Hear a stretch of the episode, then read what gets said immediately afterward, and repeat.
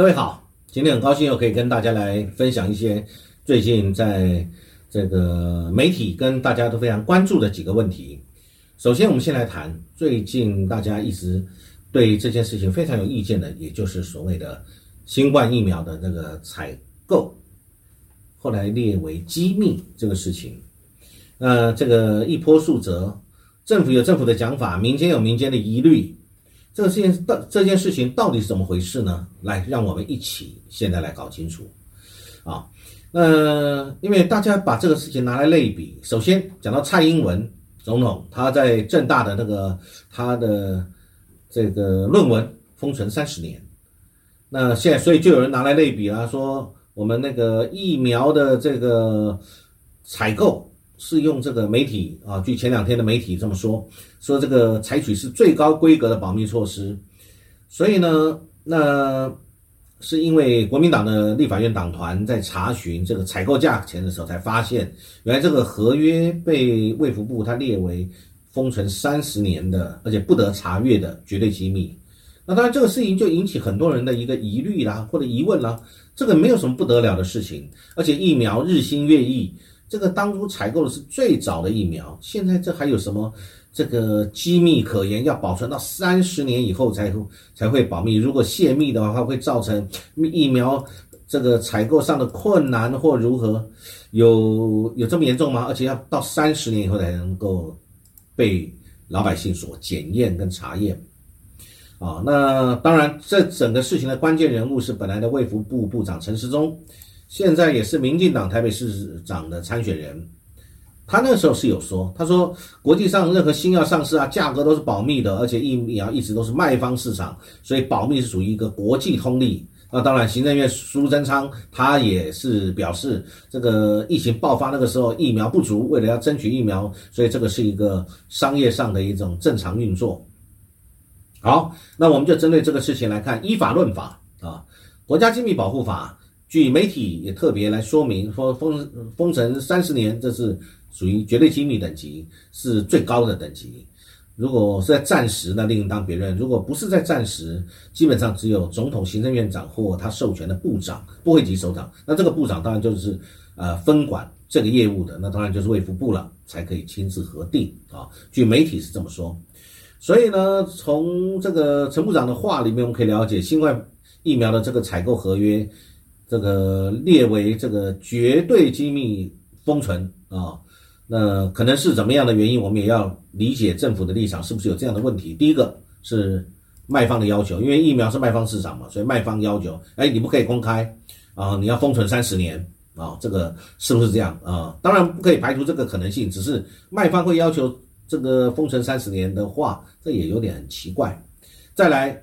价钱不可以公开啊，这个有有可能啊，这个这个呃，价钱因为会牵涉到国际市场的行情以及疫苗，因为是卖方市场，那而且各国在那个时候都急需这个疫苗啊，非常的急迫，所以呢，这个价钱不可以公开。好，这个也没有问题。那只是说这个是不是三十年，这个是让我们真的觉得一头雾水啊。那如果说价钱不可以公开，好，那没有关系。那我觉得其他的对老百姓要揭露，因为是这些所有的钱都是我们老百姓的纳税钱缴纳去购买的。政府是我们的公仆，政府是代我们行使这些行为的一个代理人，是一个我们的所谓呃呃老百姓这个人民的仆人，不是吗？这些官员，所有政府官员领我们的薪水，拿老百姓的纳税钱去。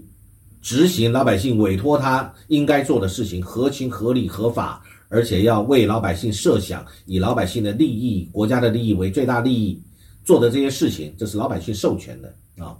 那所以，那其他的资讯是不是应该公开？包含采购那时候的时间、数量、交付的时间，有没有任何可以让大家没有疑虑的地方？如果大家都没有疑虑，那就算了。问题是现在有很多人有疑虑，认为说为什么这个事情要把它。这个做这样的一个三十年的保密很奇怪，那所以呢，而且二零二一年国内我们那时候疫情正好大爆发很严重的时候，我们那时候是没有什么疫苗可以打的。那什么时候开始有疫苗的可以打？大家有必要要了解。那时候整个我们缺的时候跟疫苗采购的进来的时候跟决定的时候，以及对方运外的这个时间或者过程是怎么样一个情形，这个必须即使老百姓不能监督，是不是应该要由立法院立法委员来做闭门的一个检视？这个也非常合理啊啊！那而且采购合约依照国家机密保护法的规定呢，一般是十年的机密，那个其实是不是应该就绝对够了？那何况还有更高的机密是二十年，那然后还有这次所谓的所谓三十年。那我等一下来讲政府的解释，在今天。那媒体又说啊，按照刑法规定，司法追诉期最长就是三十年了。所以如果有什么违法，这个令人觉得这个这个违反法令的事情，那如果你你这个这个把它封存了，等到解封的时候，大家发现有问题的时候，已经过了法律追诉期了，这不是很奇怪？所以难免会让老百姓觉得有。有疑义，而且心中有很大的一个一个这个对这个事情的一个一个怀疑，这个人之常情啊。所以呢，这个我们在这个解密，呃，这个什么时候才能解密？要到三十年以后，所以大家当然会认为不公平，而且不合理。人民有知的权利啊，质疑疫苗这个采购合约啊，我想这是很合理的事情。那么，但是今天我们现在的疫情指挥官王必胜，他今天早上啊，在今天八月二十二号早上临时有对外一个说明啊，那由庄仁祥来说明，他说这个我们这个新冠肺炎的疫苗，扣除各界捐捐赠的这个数量啊，政府加上政府自己买的五五五千多万计啊，采购金额总共是四百多亿，四百零八点六亿。所以平均一季花费了七百六十五元。那王必胜呃这个指挥官他说，针对外界质疑，卫福部认定这个合约是密件，保存三十年。啊，陈世忠说，公文从来就没有列为国家机密。哦，这这个听到这个我也很惊讶，从来没有列为国家机密。那最近在吵什么？政府为什么不早一点讲清楚？啊，是不是这样？啊，然后这两天外界质疑说列国家机密是言过其实，以讹传讹。啊啊，他是这么说的。那关键是保存啊，目前公文列密等等是依据行政院文书处理手册呈现编列，目的是在约束公务员传递管理公文的严谨态度。也就是说，如果你没有列三十年的话，公务员传递管理就不严谨哦，是不是这个意思？听起来是这样子。那这个简言之，在我这个第一眼的印象感觉里面，你就是怕公务员泄密。